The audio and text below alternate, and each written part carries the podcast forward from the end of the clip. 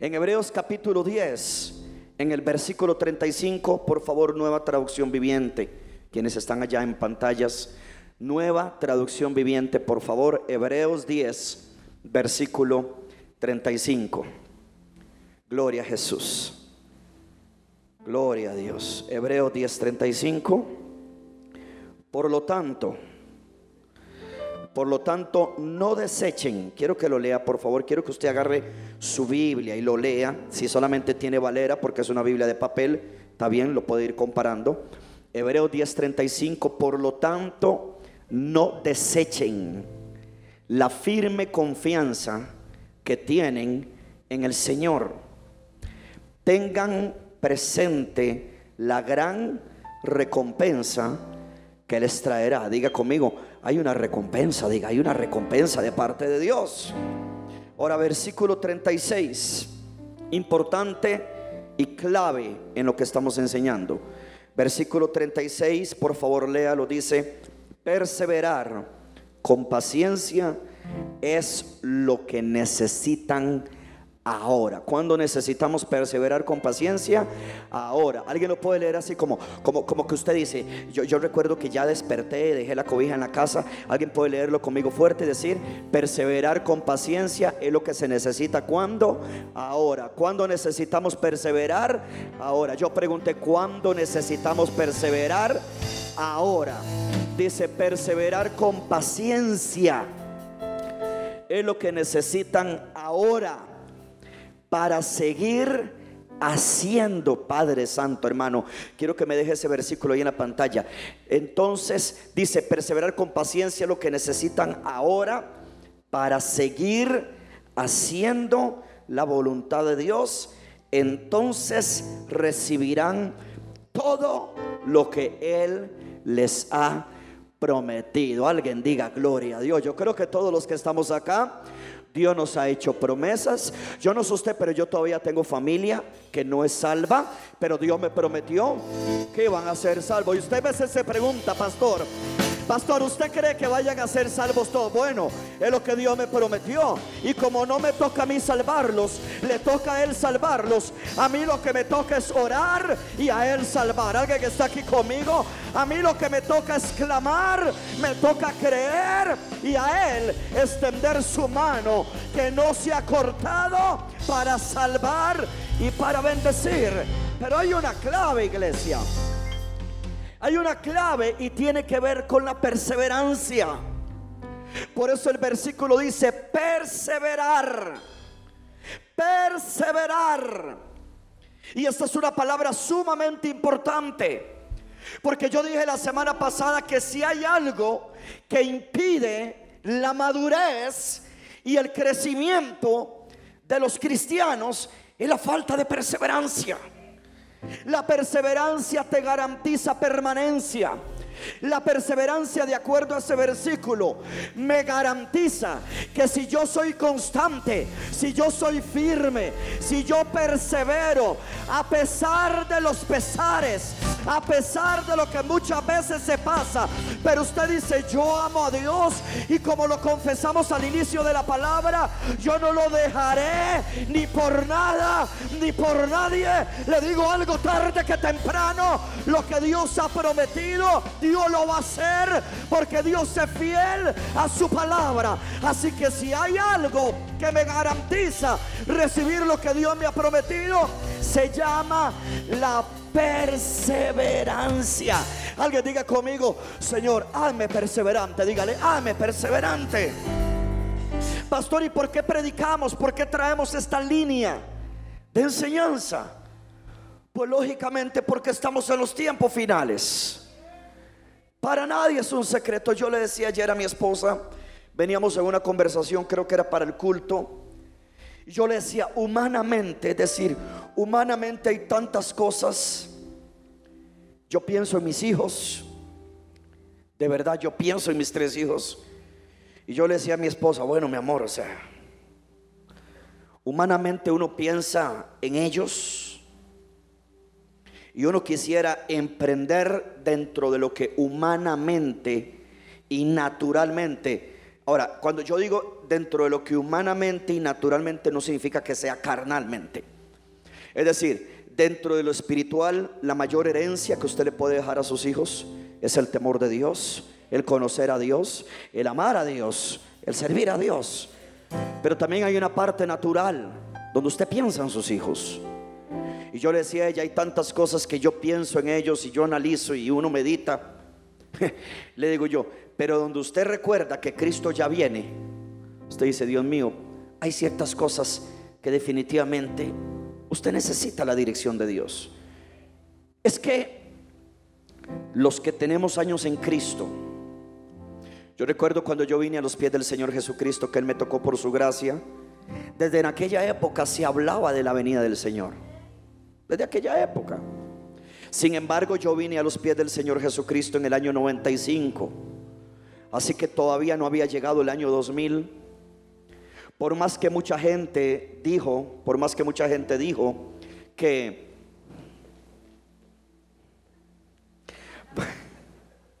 esa es la inocencia. Con esa inocencia es que se entra al cielo, gloria a Jesús. Por más que en aquel tiempo se dijo que ya el Señor venía, había muchos eventos que no se habían cumplido.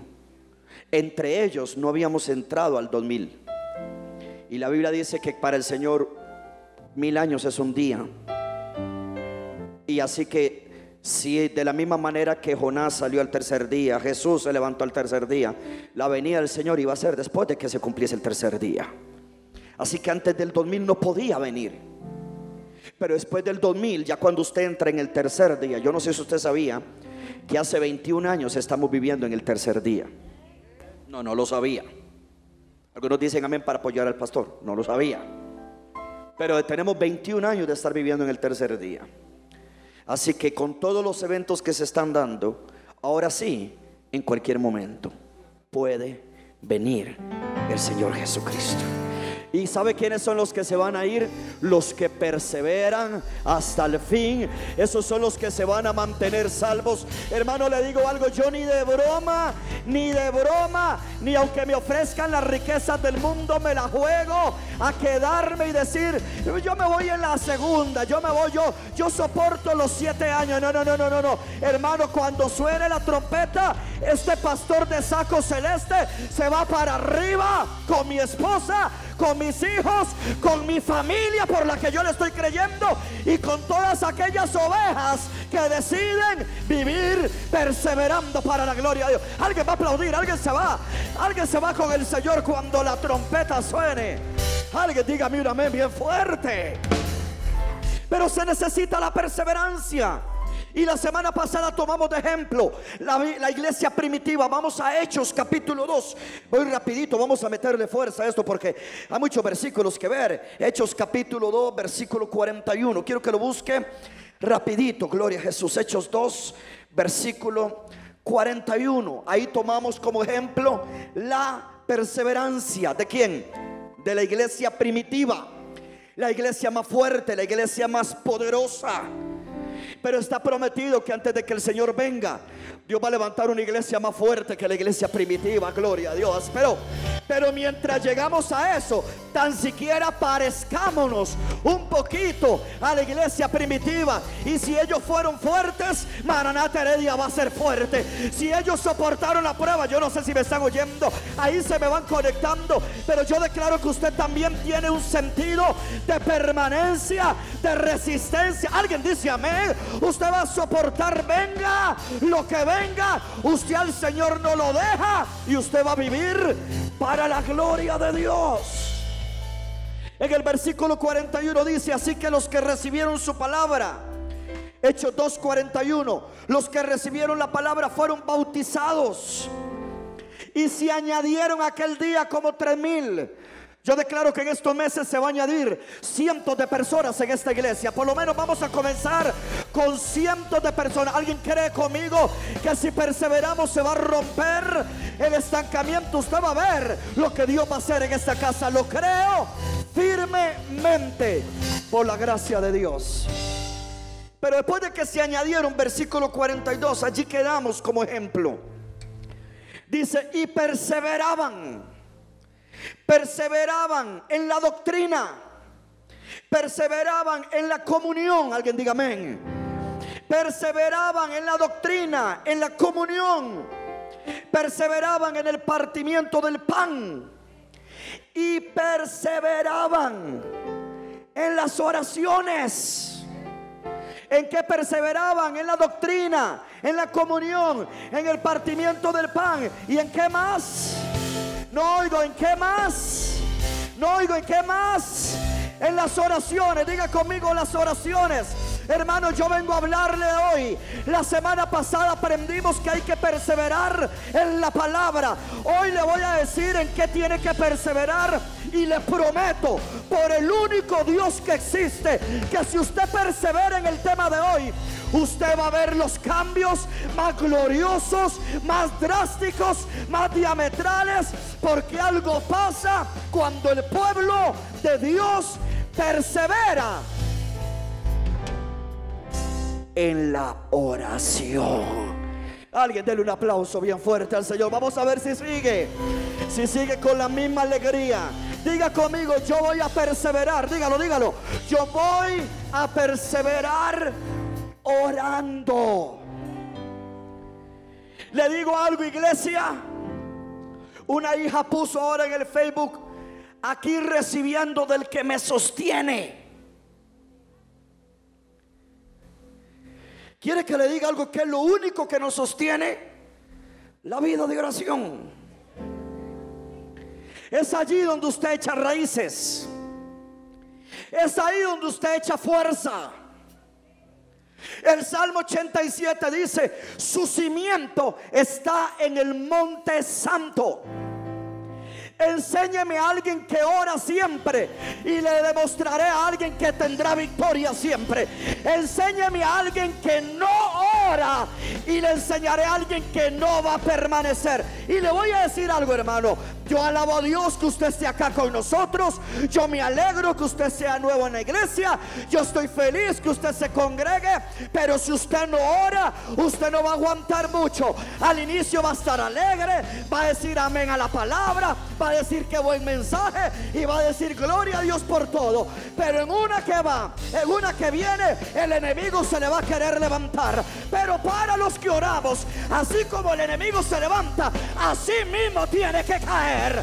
Porque caerán a tu lado. Yo no sé si me están oyendo. Caerán a tu lado mil y diez mil a tu diestra. Más a ti no llegarán. ¿Qué es lo que lo sostiene a uno si no la vida de oración? Me decía una hija espiritual, me escribió en estos días. Me decía, pastor, usted podría ministrarme junto con su esposa, porque ya la gente sabe que yo como mujeres las atiende ella. Si quiere que yo le ministre, tiene que estar mi esposa. Yo le dije, claro que sí, hija, nosotros oramos por ti. Pero antes, le digo, yo vea este mensaje. Y vio el mensaje de la semana pasada. Ella no pudo venir por trabajo, por trabajo. Y ella vio donde la palabra es la que nos liberta. Ella vio donde si perseveramos en la Biblia, las cosas cambian. Yo dije, las cosas cambian. Ahora, cuando yo me refiero a perseverar en la palabra, no me refiero a que usted solamente viene a la iglesia y es aquí donde ve la Biblia. Yo me refiero en la casa, en todo tiempo. Que usted se coma la palabra como dijo Jeremías. Y vino el jueves. No puedo venir entre semana por trabajo, vino el jueves. Y el jueves predicamos sobre la importancia de que el reino de los cielos se hace fuerte, que hay que pelear, que esto, que lo otro. Al final del culto me mandó un mensaje y me dice, papá, me he dado cuenta, no es necesario que usted me ministre. Ya sé cómo pelear. Y ya sé lo que la palabra puede hacer en mí. Por causalidades de la vida me la topé el viernes después del culto. Y le digo yo, oye, definitivamente no hubo necesidad de orar anoche. Me dice, con la palabra que usted predica no hay necesidad. Y le digo yo, este no ha sido un año fácil, ni el año tampoco, el año pasado tampoco. Y para muestra un botón con lo que yo viví. Y todavía vivo. ¿Qué es lo que lo sostiene a uno? Sino es la palabra y la oración. ¿Y sabe qué es lo que lo va a sostener a usted? La palabra y la oración. ¿Sabe que el diablo se va a tener que jalar los pelos y todavía le quedan? Con una iglesia que busca a Dios en la oración. No hay infierno, no hay demonio, no hay pecado que derribe a una iglesia que está perseverando en el área de la oración. Alguien me regala un amén bien fuerte y se lo voy a enseñar. Colosenses capítulo 4. Colosenses 4. Búsquelo por favor. Colosenses capítulo 4. Aleluya.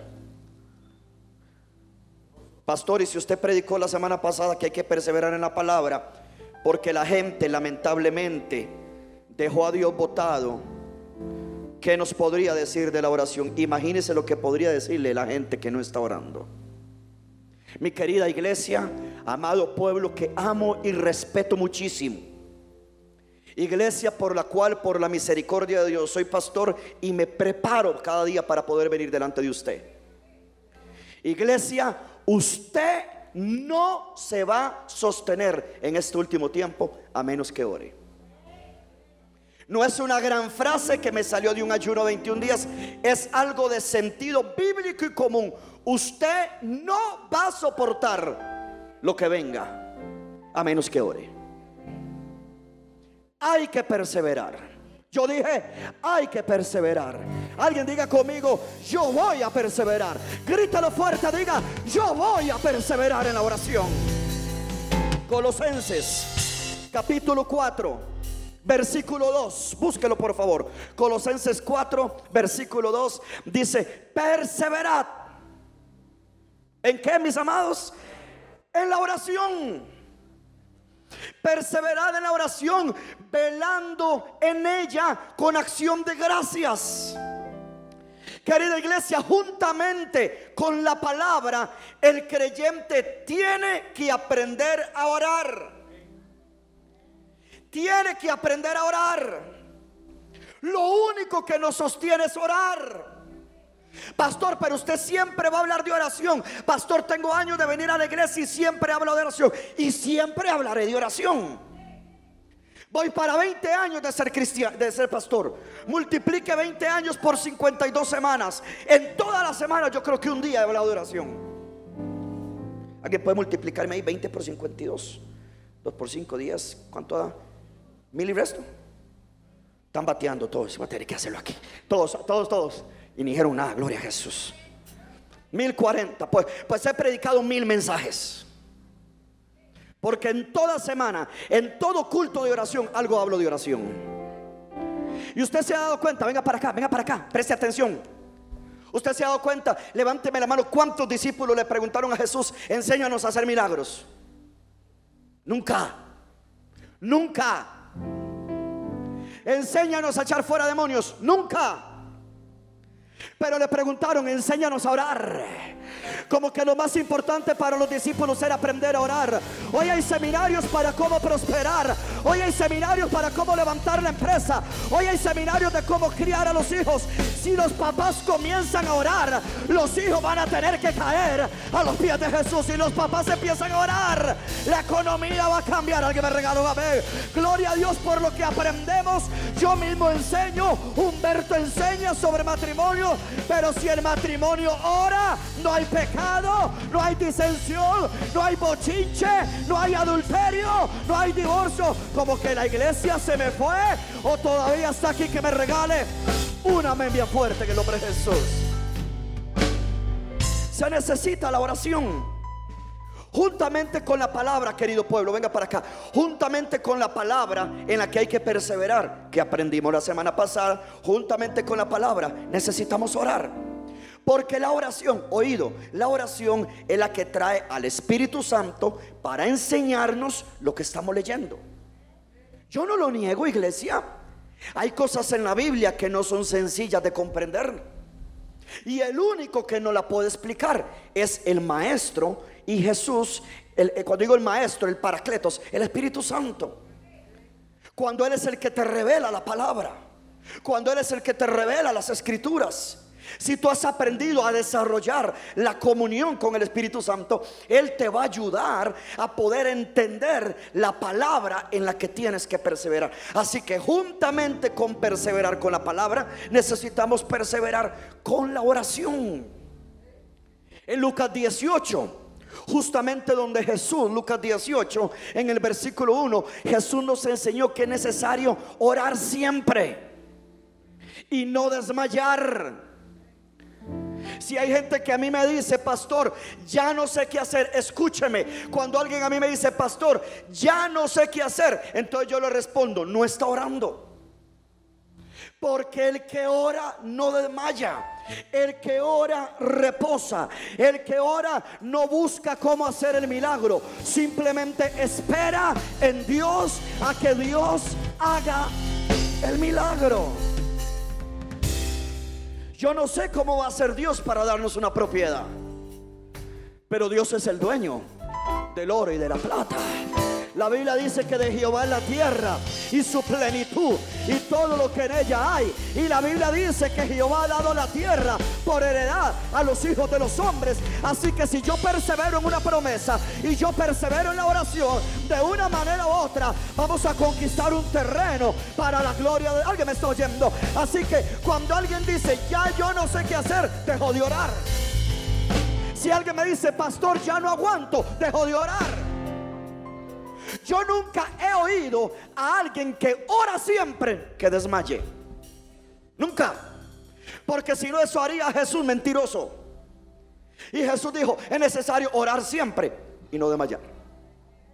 Ahora, ahí mismo en Lucas 18, cuando Jesús nos dice que Oremos siempre. Mira lo que dice el versículo 7, si me lo pueden poner en pantalla, hijitas. Lucas 18, 7. A esa gente que ora, a esa gente que dice, yo voy a perseverar. A esa gente que dice, pastor, tengo un problema judicial, tengo un problema con un vecino, tengo un problema en el trabajo, tengo un problema económico, tengo un dardo físico en mi familia que está trayendo enfermedad, pero yo voy a orar siempre, yo voy a perseverar. Dios te hace una promesa y nada más y nada menos no lo dijo Pedro, no lo dijo Pablo, no lo dijo Juan, lo dijo Jesús. Y dice, ¿acaso Dios no hará justicia a sus escogidos que claman a Él de día y de noche? ¿Se tardará en responderle? No se va a tardar. Maranata, vienen respuestas de parte, yo dije, vienen respuestas de parte de Dios al que ora, al que persevera, al que clama, al que dice, Dios lo va a hacer.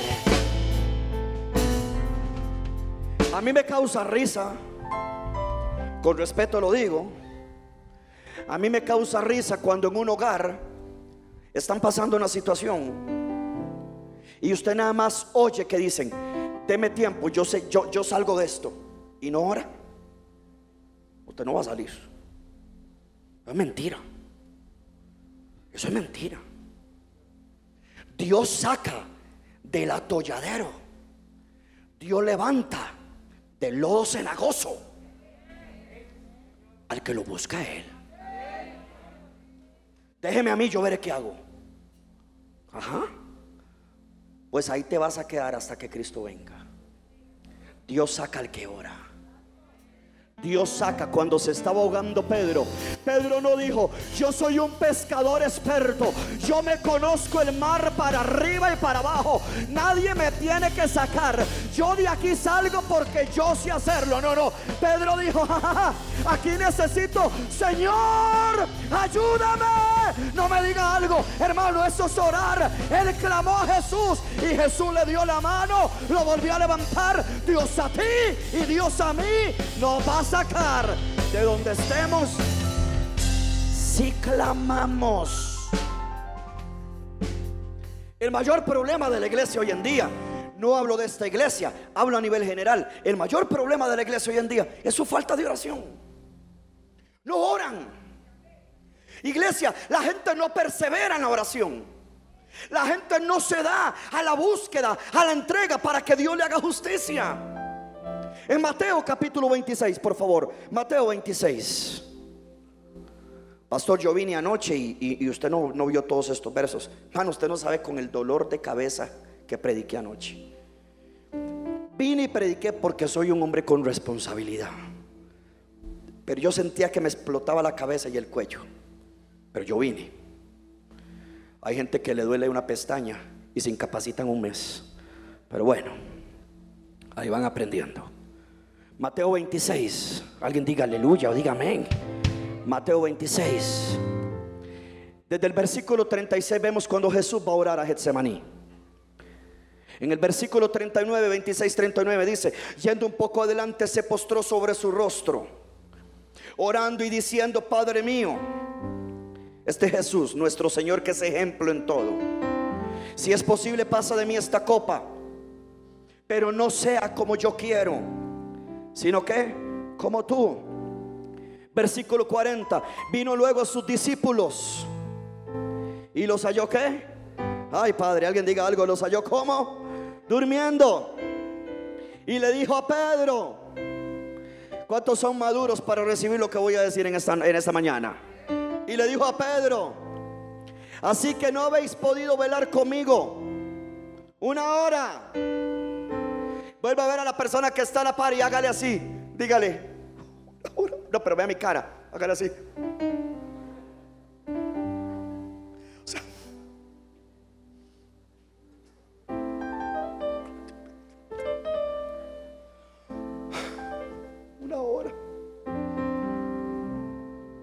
¿Y sabe qué le dijo Jesús? Velad y orad. ¿Para qué iglesia? No, no, pero tiene que leerlo conmigo. Versículo 41. Velad y qué más? Y orad. ¿Para qué? ¿Para qué? ¿Para qué? Para que no entréis en tentación. El espíritu a la verdad está dispuesto pero la carne, la carne, la que, la que, la chuleta, la posta, la carne es que, la carne es que, la carne débil. El mismo Jesús que me dijo, ore siempre que Dios te va a hacer justicia. Es el mismo Jesús que me advierte, cuando usted ora, Dios te va a librar para que no entres a la tentación. Hermano, la tentación es una puerta. No es pecado ser tentado. Lo normal en un cristiano es ser tentado. El pecador no es tentado. El pecador vive en pecado. Los únicos que son tentados son los hijos de Dios. Pero cuando el diablo te pone una puerta para que tú entres a la tentación, hay algo que le pone cerrojo, candado y seguro a esa puerta para que no puedas entrar y se llama la oración. ¿Alguien quiere resistir todo lo que venga en este tiempo? Se llama oración. Si va a aplaudir, denle un aplauso bien fuerte al Señor. Ahora, ¿está listo para lo que viene? Algunos no, no quieren. Mira.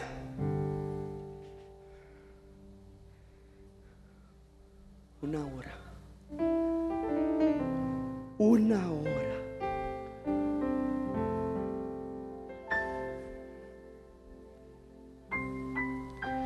Si tú eres recién convertido, tan siquiera los nuevos van a decir amén. Voy a contar con el apoyo de los nuevos. Esos van a decir amén. Si tú eres recién convertido o nuevo en esta iglesia, del 2020 para acá, si logras orar una hora, te felicito. La gloria sea para Dios. Ella sabía que iba a contar con los nuevos. Pero esos los viejos. No viejos de edad, viejos de tiempo.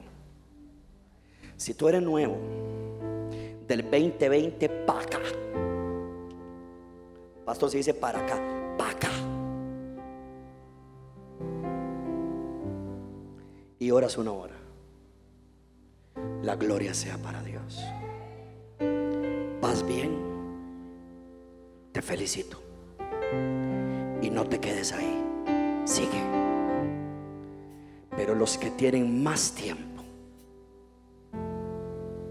de estar acá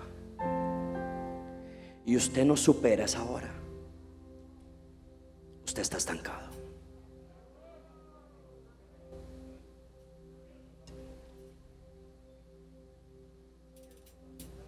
No, no, no.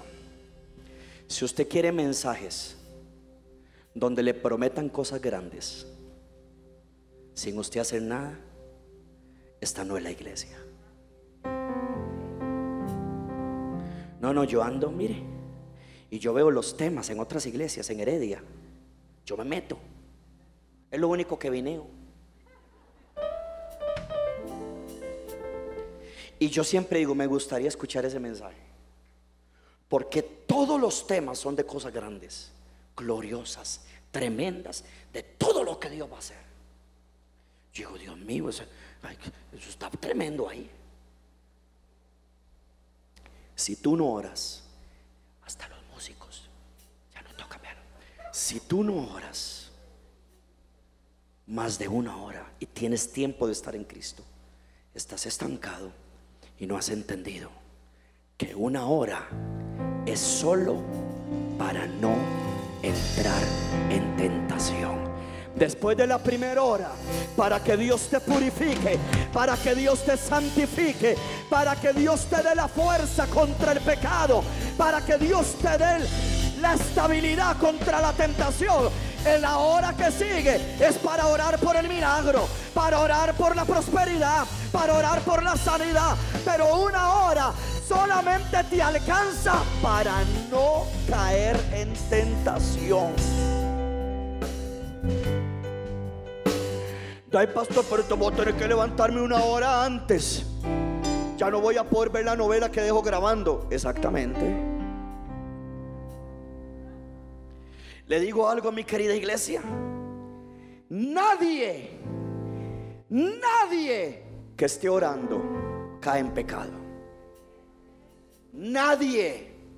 Y una cosa, el problema no es el pecado, el problema es la falta de arrepentimiento y la falta de actitud. Porque Dios a todos nos perdona. Dice la palabra que el que cae, se arrepiente y se aparta, alcanza la misericordia de Dios. Así que el problema no es cuando alguien cae, es la actitud conchuda, incluso fuerte, orgullosa, que agarra a la gente después de haber caído, después de haber fallado. Hermano, le digo algo, en estos últimos años que quedan, Satanás va a soltar su arsenal de pecado, de tentación. ¿Y sabe quiénes son los que van a aguantar? Los cristianos que se ponen delante de Dios todos los días, que renuncian al pecado, que aunque la carne sea débil, su espíritu está dispuesto y ellos obedecen al llamado de Dios. ¿Alguien me regala un amén bien fuerte? Mire, y yo le decía ayer a la iglesia, no importa, queridos, no importa cuánto usted le enseñe muchas veces a la gente sobre oración. Hay gente que no va a orar. Y yo dije algo fuerte ayer sobre lo de David. Pastor, pero ¿por qué usted dice que el que siempre ora no cae en eso? Es que es así. ¿Sabe cuándo cayó el rey David? Vengan para acá. ¿Sabe cuándo fue que falló el rey David? El rey David le falló a Dios. El día que todo su reino salió a la guerra y él se quedó en la casa. ¿Alguien está aquí conmigo? No se me quede calladito que esto te va a llegar. Esto va a entrar a tu corazón. El único día que David falló fue cuando todos fueron a pelear y él se quedó en la casa. ¿Qué significa eso, querida iglesia? ¿Qué haces tú en tu casa cuando hay una convocatoria de guerra los martes? Aunque usted no diga amén, se lo tengo que enseñar. Y como yo dije anoche, de forma pictórica. David se quedó en la casa todo su ejército peleaba y David se quedó en la casa. Es como que toda la iglesia esté orando y yo pudiendo venir, yo pudiendo venir un martes, decida quedarme en casa. ¿Por qué me quedo? Y dice la Biblia que David salió a la azotea. Si usted ha leído la Biblia, y se asomó y vio a una mujer exuberante. Betsabé ha de haber sido una mujer sumamente hermosa. Porque un hombre que tenía todas las mujeres que quería, que se quiera meter con una mujer, ¿qué se le ocurrió? Bañarse donde el rey pudiera verla. Mientras todos andaban en guerra, David se quedó en el palacio con pecado. Hey, no se ponga mal porque estoy hablando de David. A los hombres de la Biblia no se les idolatra. Son hombres de carne y de hueso, como usted y como yo. Es para que aprendamos. Y yo dije algo que nunca había dicho y que nunca se lo había escuchado a nadie. Después de que sucedió eso, David mandó a uno de sus principales líderes, el esposo de Betsabé, un hombre leal, un hombre que caminaba tú a tú, de sus principales guerreros, Urias Eteo. ¿Y sabe qué hizo David? Lo puso al frente de la línea de guerra para que lo mataran y él pudiese seguir con su pecado. Usted me va a disculpar, pero yo dije algo anoche y lo voy a repetir.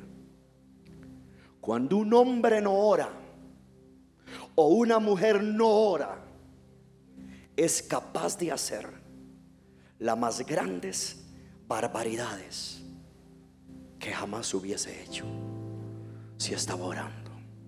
Porque para que David no solamente adultere, ponga un hombre al frente, inocente, para que lo maten, le quite la esposa y tras de todo mienta, solamente alguien que no ora sería capaz de hacer las barbaridades que nunca en su sano juicio él haría.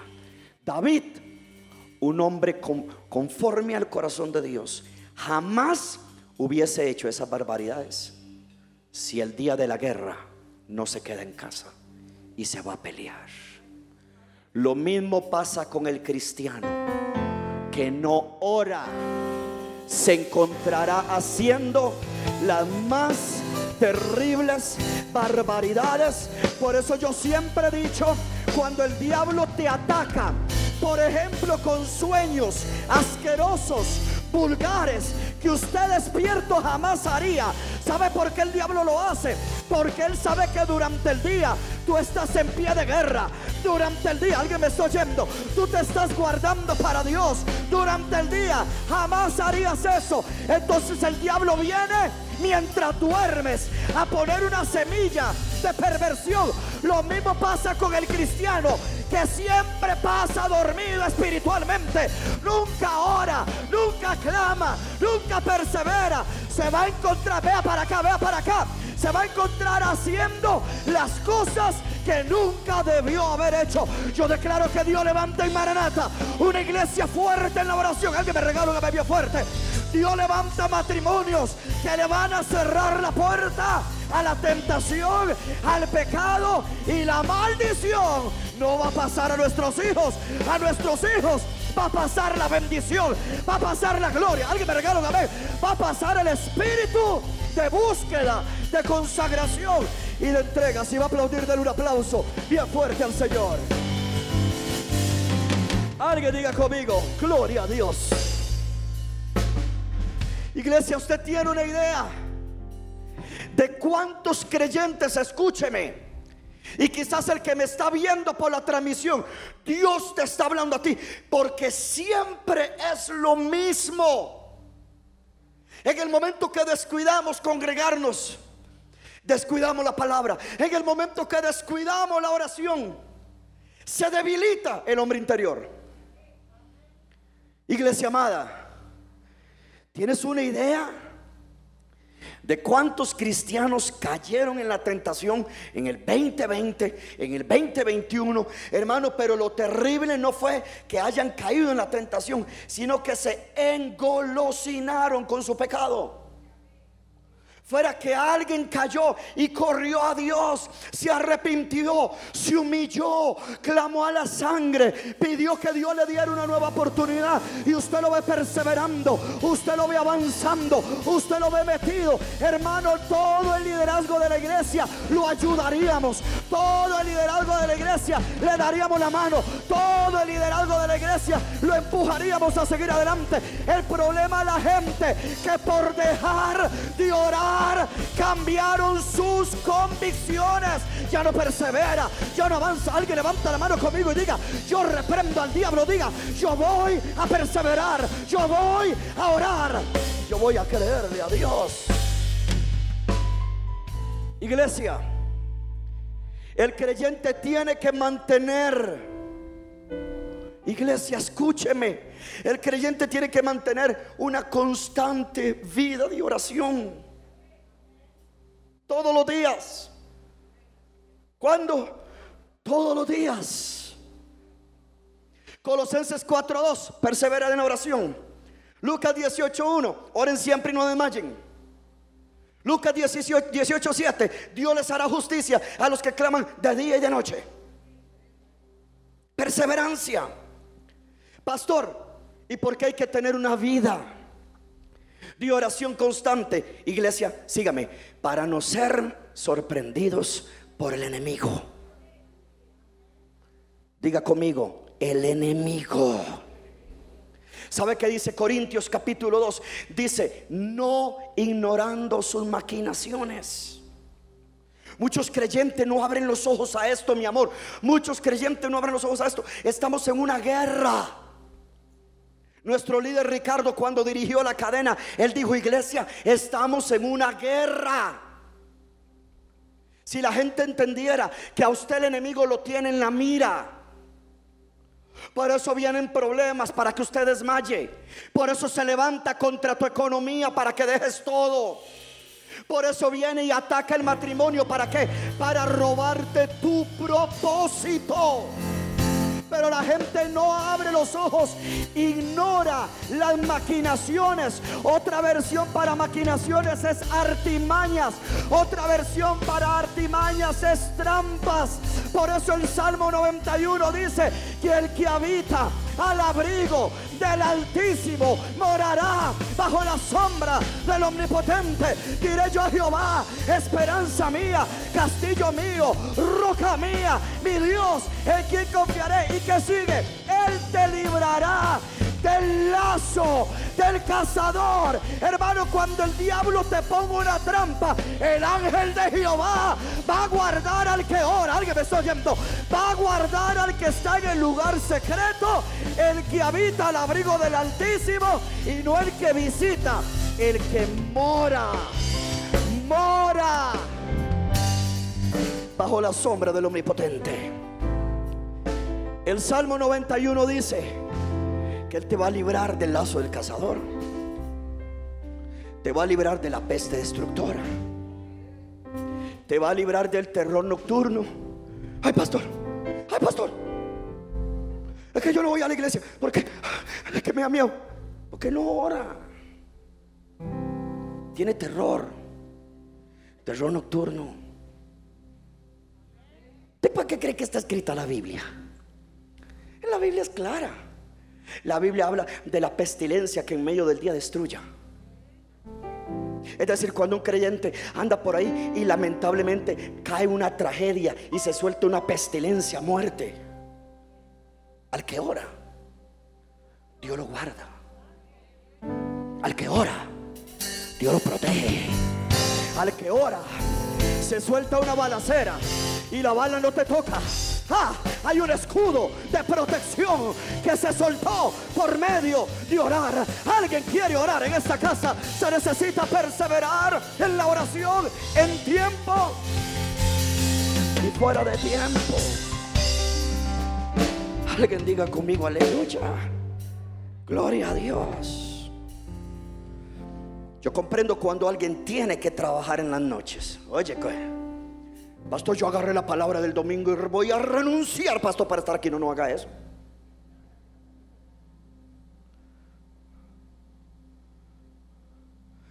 yo tengo mi,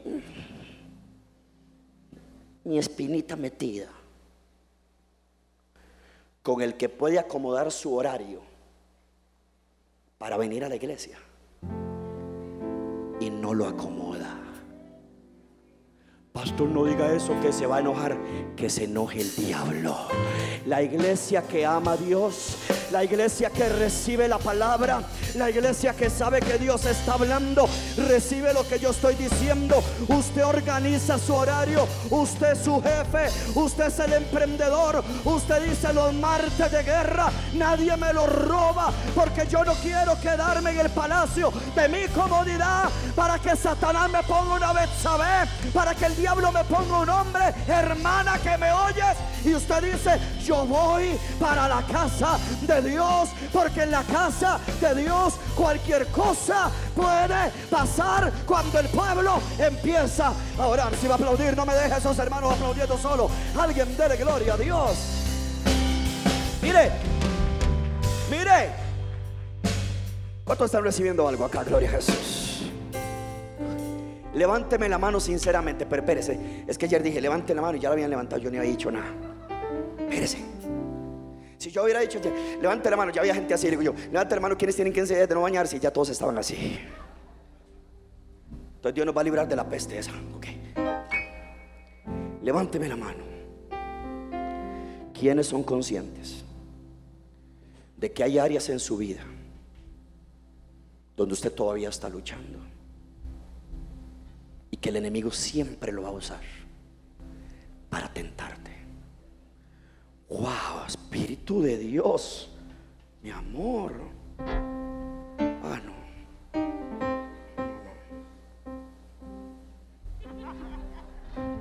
Mi hija. ¿Viste? What a level, my God. It's awesome. You are so great, daughter. My God. Casualmente porque usted, no me señale, porque usted y yo sabemos que tenemos áreas que seguimos peleando. Tenemos que estar ahí metidos. Yo dije, tenemos que estar ahí metidos. Tenemos que estar allí metidos en el lugar secreto en el lugar más poderoso, donde los demonios no pueden entrar. Alguien me está oyendo, donde la tentación no tiene fuerza, donde los deseos de la carne palidecen, donde definitivamente la estrategia del enemigo rota. Es en el área, es en el lugar de la oración, iglesia. Ahí usted será levantado, ahí usted será fortalecido, ahí usted será convertido en un guerrero.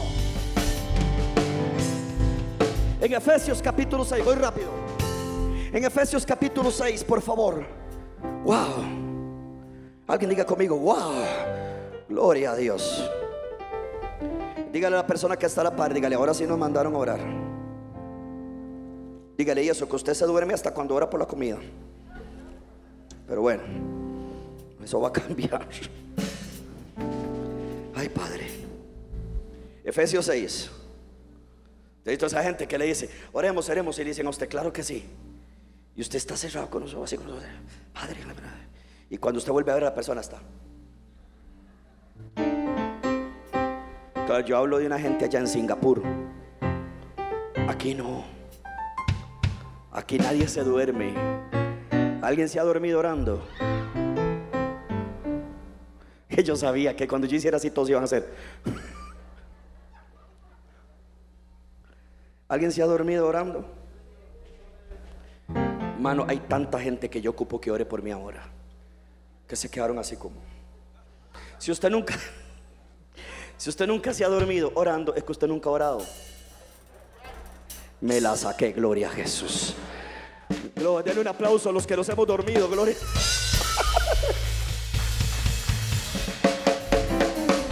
¿Tú te has dormido? ¿Te? No se nota. Te, ni lo dude. Gloria a Dios. Meyer, tú que, que todo el mundo sabe que tú eres de oración. ¿Te has dormido? Tabito. Eh, tantos años, viejo. A Richard ni le pregunto, yo ya sé que sí, gloria a Jesús. Efesios 6. Ahora, ahora, mano, vea, después de este culto, Alex, todos se van a ir contentos. Dice, qué dicha, es normal que me duerma. No, no, no.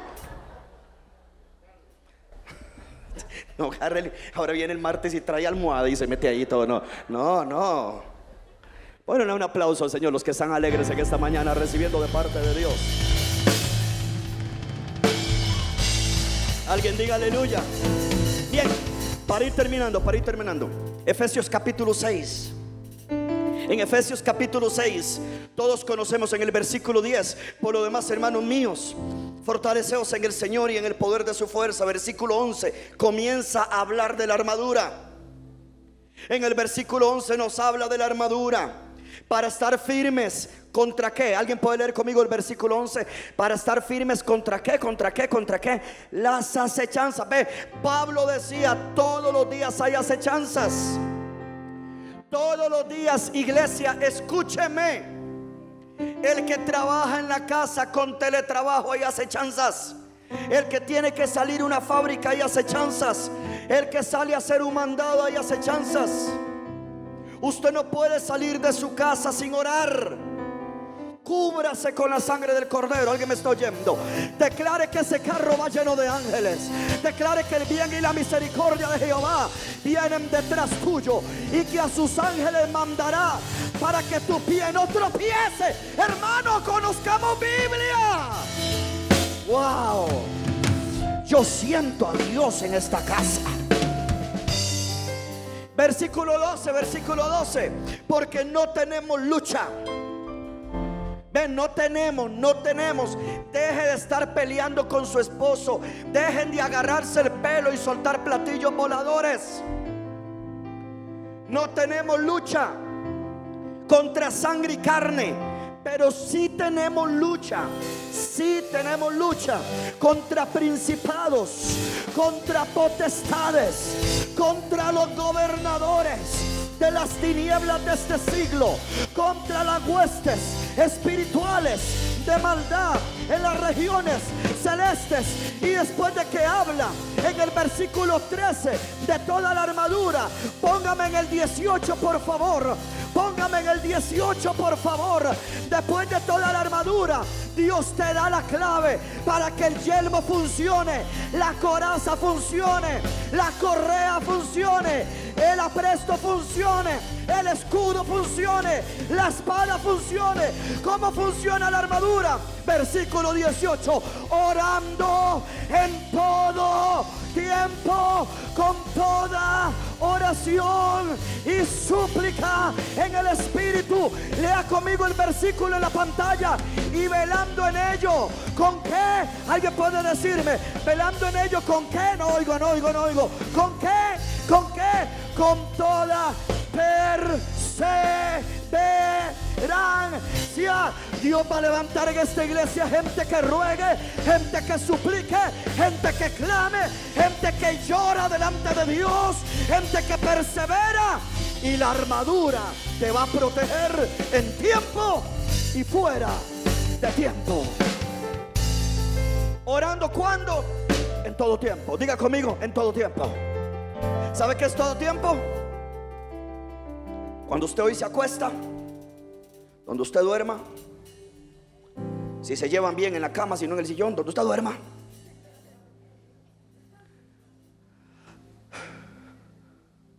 Al acostarse, ora. Al abrir los ojos, ora. Cuando le sirven el desayuno, No, pastor, yo siempre ayuno. Bueno, el almuerzo, pastor, yo hasta la tarde. Bueno, el café, ora. Cuando se monta en el carro, ora. Cuando llega a la empresa, a la fábrica, vuelve a orar. De pastor, para usted hay que orar siempre. Es que ese es su problema, no es para mí es para usted. La oración no me beneficia a mí, lo beneficia a usted. No soy yo el que digo que hay que orar siempre, es Dios el que dice que hay que orar siempre. Usted quiere que el yelmo que protege tu mente de malos pensamientos tenga poder el yelmo, ore siempre. Quiere que la coraza de justicia proteja tu hombre interior y proteja tu corazón, ore siempre. Que la verdad te mantenga balanceado con la correa de la verdad, ore siempre. Que el apresto del Evangelio de la Paz te ayude a seguir hollando serpientes y escorpiones, ore siempre. Que el escudo de la fe te sirva para que todo dardo que el diablo te envíe caiga en el suelo. Ore siempre. Que la espada del Espíritu, en la palabra, te sirva para romperle la cabeza a Goliat y a los demonios. Ore siempre. Quiere estar firme contra las acechanzas del enemigo. Ore siempre. Perseveren en la oración. Alguien dele gloria a Dios bien fuerte que este día en el nombre de Jesús.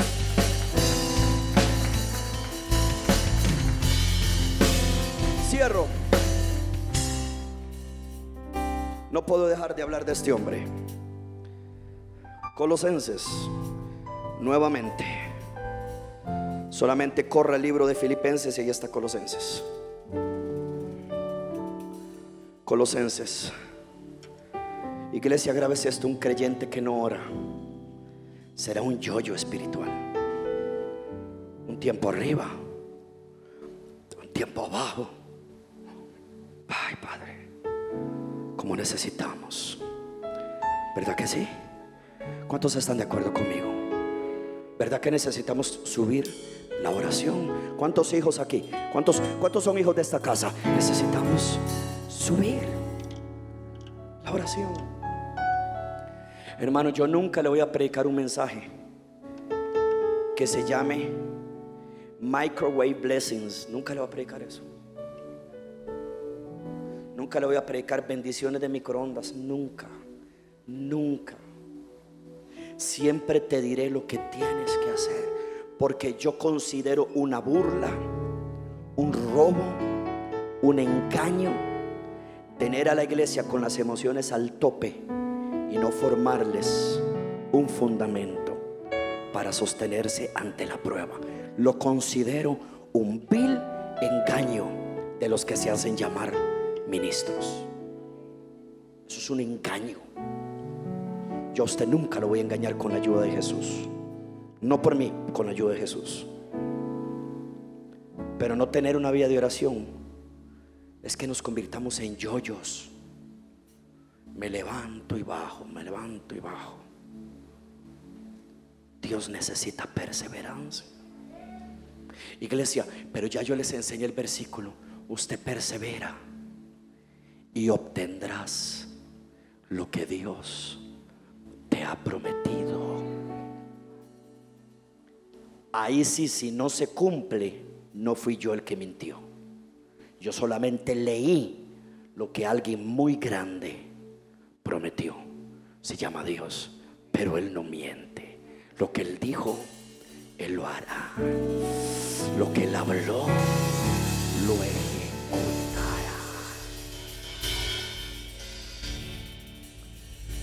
Por si alguien piensa quedar embarazada, le voy a dar el nombre de su hijo. Colosenses 4. Esto es para las jóvenes que todavía no se han casado. Te voy a dar un nombre.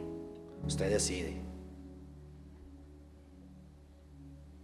Colosenses 4. Usted se rió, ¿verdad? Carito. Usted sabe que una palabra mía basta. Y ahí queda.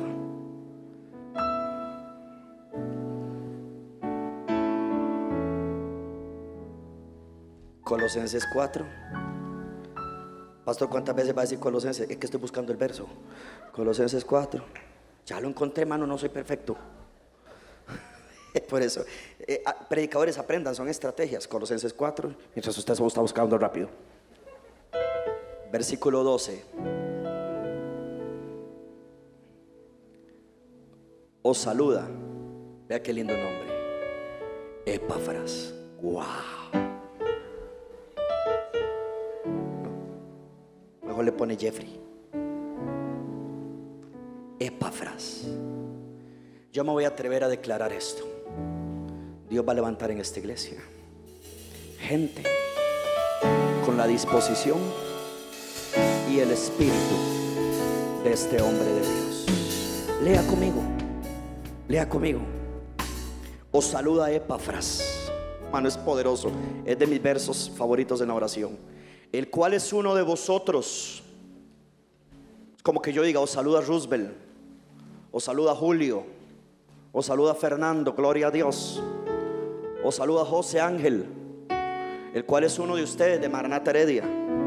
Y mire cómo Pablo le llamaba a este hombre siervo de Cristo. ¿Cuánto quieren ser siervo de Cristo en esta casa? Wow, siervo de Cristo. Y mire lo que hacía Epafras, siempre rogando. Este hombre perseveraba en la oración, siempre pasaba orando, rogando, suplicando encarecidamente por vosotros en sus oraciones. Y sabe que pedía el hermano Epafras, sabe cómo le llamaba Pablo, le llamaba siervo de Cristo. Y sabe que oraba Epafras que la iglesia se mantuviera firme.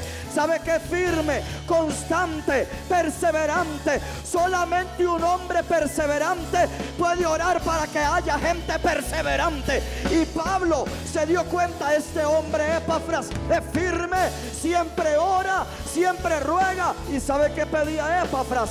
Que fueran firmes, perfectos y completos en lo que a Dios se requiere. ¿Sabe que quería Epafras?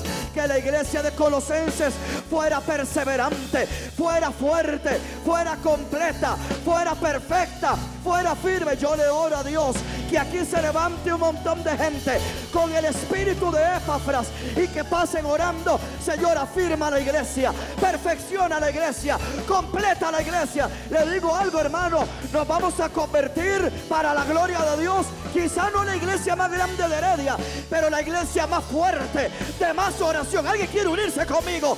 De más fuerte, de más oración, de más gloria, de más presencia, de más milagros. Y para allá vamos, si usted lo cree, denle un aplauso fuerte al Señor. Señor, levanta Epafras en esta iglesia. Que siempre pasen orando, Señor. Afirma al pueblo, perfecciona al pueblo, completa al pueblo. ¿Me deja decirle algo? Por eso, los que oran no chismean.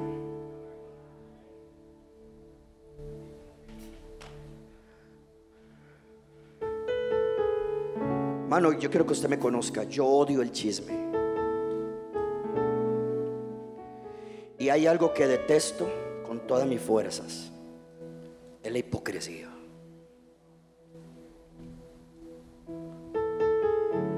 Usted a mí nunca me pele el diente. Sea usted como usted realmente. Sea genuino. Sea transparente.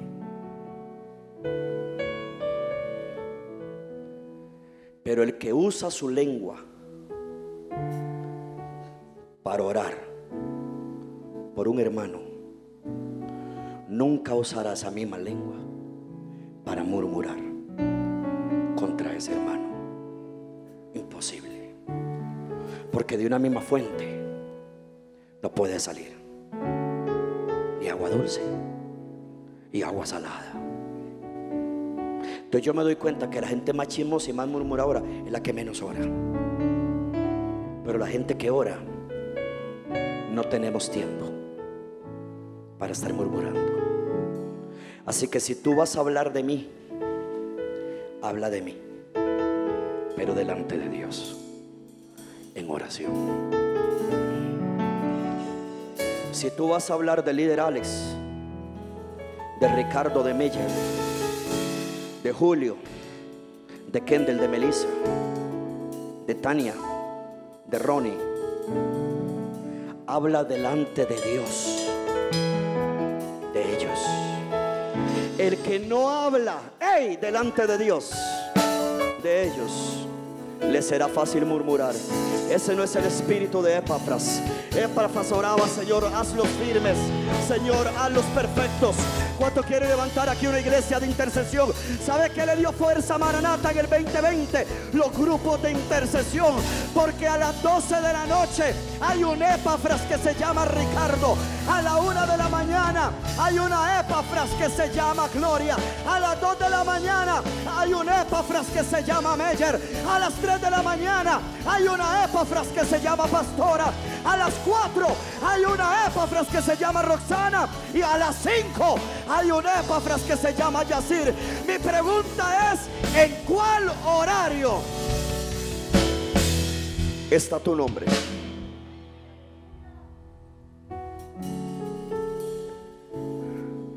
Yo le pido al Señor que regresen los intercesores que están en los chat. No, no, pastor, pero ya están en el chat. El hecho de que esté en el chat no significa que interceda. La vez pasada, Richard me dijo, ¿cuántas personas hay en tu chat? 60, 70. ¿Está contando o está 70? ¿Y sabe cuántos se conectan? Como 20, 25. Where is? Where are? Entonces a nosotros 50. Pues ¿sabe qué es lo que hace la gente? Manda una petición al chat.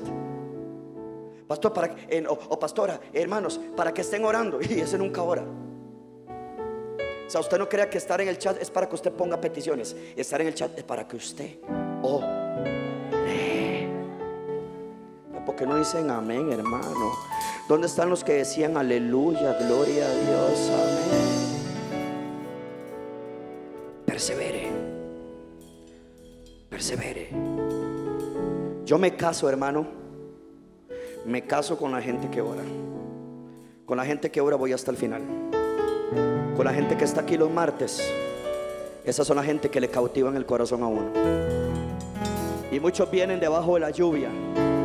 Algunos de ustedes tienen carro y pueden venir. Otros no tienen carro y vienen debajo de la lluvia. Me están oyendo los que me están oyendo los hermanos de la iglesia. como Dios no le va a ayudar a ellos. Como Dios no va a suplir. Pero digan amén, hermano. No se enoje con el pastor porque le dice la verdad. Es mejor una verdad que por el momento te hiera y no una mentira que te mate.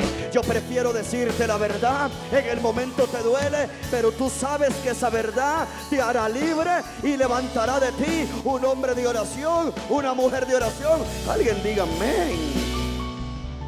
Y termino que ya tengo hambre. Juan 15, perdón, Juan 17. Juan 17. Mm. Wow. ¿Alguien ha recibido algo? Bueno, con esos cuatro hermanos me voy feliz a almorzar. Juan 17. Epafras tenía el espíritu de oración que, que tuvo mi Señor momentos antes de irse. Solamente leo los versículos y usted se, se entienden fáciles. Juan 17, versículo 9. Léalo conmigo, mis amados. Yo ruego por ellos, este Jesús orando momentos antes de irse. Yo ruego por ellos. No ruego ¿Están leyendo mis amados? Oh, lea, lea. Yo no ruego por el mundo. O sea, Jesús era enfático. Cuando él se iba a ir, Jesús, mire, hermano, cuánto dan gracias que Jesús es tan bello. Hermano, Jesús se ocupó de nosotros.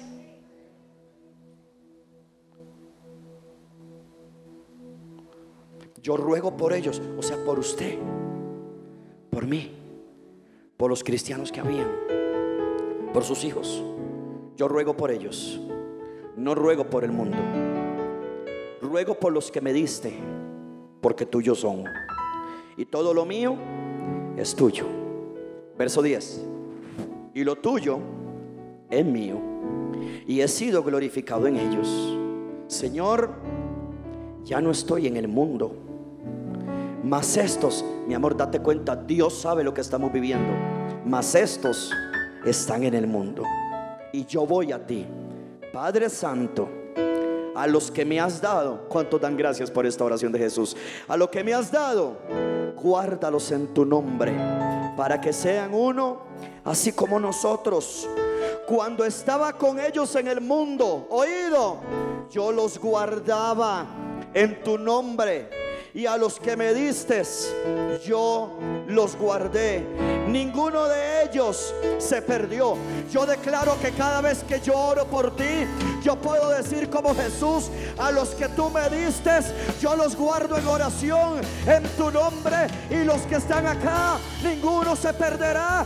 ¿Dónde están los papás que dicen, los hijos que Dios me dio, ninguno se va a perder? Alguien que está conmigo. Los líderes, ¿dónde están los líderes que dicen, el departamento que Dios me dio, ninguno se va a perder? Hermano, existe una gran responsabilidad.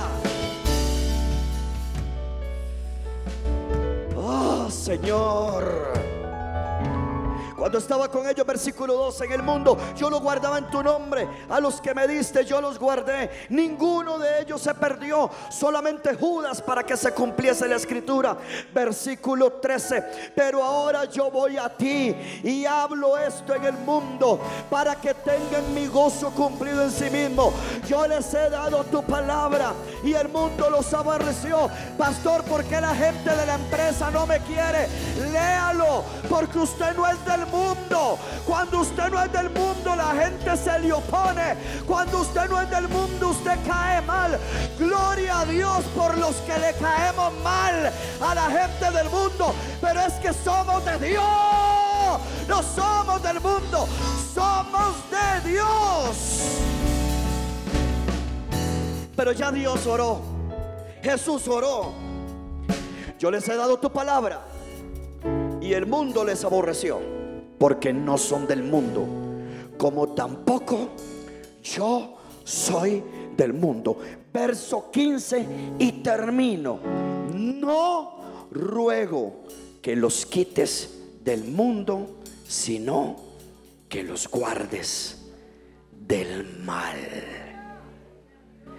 Eso es orar. Eso es tener ese espíritu para consolidar, para cubrir, para proteger a los hermanos de la iglesia. ¿Sabe qué decía yo anoche? Usted sabe qué lindo sería que nos convirtiéramos en padrinos de oración. Póngase de pie, ya termine, póngase de pie. Póngase de pie, por favor, rápido, rapidito, mis amados. Usted sabe qué lindo sería. Le decía yo a la iglesia, Avi, no te asustes, hija. Le decía yo ayer a la iglesia,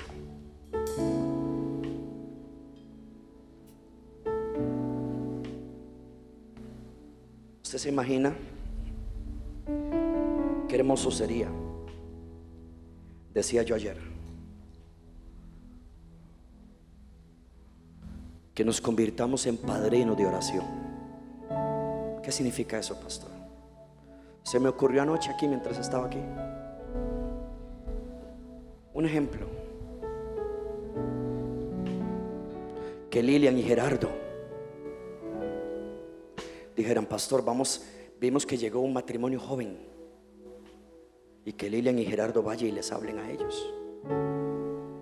Se hagan amigos de ellos. Y los comiencen a cubrir en oración todos los días. Con el espíritu de Epafras. Señora, ese matrimonio Dale firmeza. Perfeccionalos. Y completa lo que les hace falta. No tienen que hacer más nada. No tienen que traerlos a la iglesia. Son padrinos de oración con el espíritu de Epafras. Con la actitud de Jesús en el libro de Juan. Que ciña con Joshua. Que saben por lo que pasaste es tu hijo. Que ellos digan, Pastor, estamos viendo que llegó un muchachito nuevo. Pastor, yo conozco por lo que él está pasando porque yo sé dónde Dios me sacó. Y que él le diga a su mami, mami, agarremos a esos jóvenes en oración. Mano, ¿qué cuesta? Usted no tiene que ir a ningún lado, no tiene que visitarlo. Es cubrirlo en oración todos los días. Todos los días. Que Samiri felicita como matrimonios. Que me digan, pa, agarramos a esa familia. Los estamos cubriendo en oración. Roosevelt y Carol, Julio, Araceli, Milena, Ale, Mari que varias personas le pongan el ojo a alguien. Pero yo estoy hablando de algo serio. Están aquí conmigo todavía. No de algo que usted comenzamos a hacerlo y lo dejamos botado. Hasta, hasta que veamos esa familia firme, perfecta y completa en el Señor. Pastor, asígneme a alguien. No, yo no le voy a asignar a nadie. Es a usted al que le tiene que nacer. Pero entonces para eso hay que romper el espíritu de isla, yo solito, sin hablarle a nadie. No, va a tener usted que salir de su comodidad. Decirle, oye, ¿cómo te llamas tú? Vanessa, ay, mucho gusto. Yo soy Juanito Bazuca y tú, Juana la Cubana, qué sé yo. Mi esposo y yo queríamos conocerte. ¿Nos darías tu número de teléfono? Queremos estar orando por ti. Hermano, yo no me enojaría si alguien me dice, ¿puedo estar orando por ti? Hermano, yo agradecido que alguien esté orando por mí. Eso levantaría una iglesia perseverante. Tendríamos muros y antemuros. Todos nos estaríamos cuidando. ¿Alguien está aquí conmigo? Tendríamos menos tiempo para el pecado Habría menos tiempo para el chisme, para la murmuración, para la carnalidad. Levantaríamos una iglesia fuerte en el área de la oración. Alguien me regala un amén. ¿Por qué no le da un aplauso bien fuerte al Señor? Usted tenga la iniciativa. Busque a alguien. Pídale el teléfono. O si quiere, póngase de acuerdo. Yo voy a estar orando por ti. Ore tú por mí. Pero ojalá, ojalá busque gente nueva. Una pregunta, ¿de qué sirve que Alejandro y María Fernanda le digan a Alex y a Wendy, oren por nosotros y ustedes, ¿para qué? Ya eso se sabe que de norma se oran por todos. Yo digo, busque a alguien nuevo. Dígale, yo te quiero ayudar. ¿Y cómo me va a ayudar? ¿Me va a dar plata? No, no, plata no, no, déjese ese cuento. Pero le voy a dar algo que le va a traer plata, le va a traer bendición, le va a salvar la familia y es la oración, que cuando oramos algo poderoso puede pasar. Levante la mano, Padre, en el nombre de Jesús, levante la mano.